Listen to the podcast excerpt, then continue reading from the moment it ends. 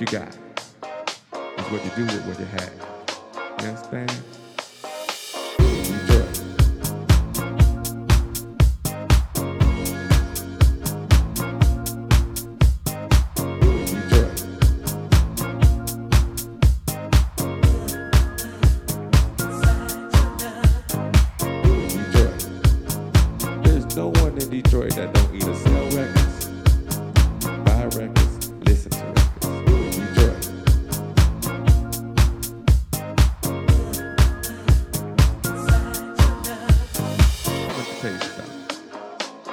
what you got. It's what you do with what you have. You understand?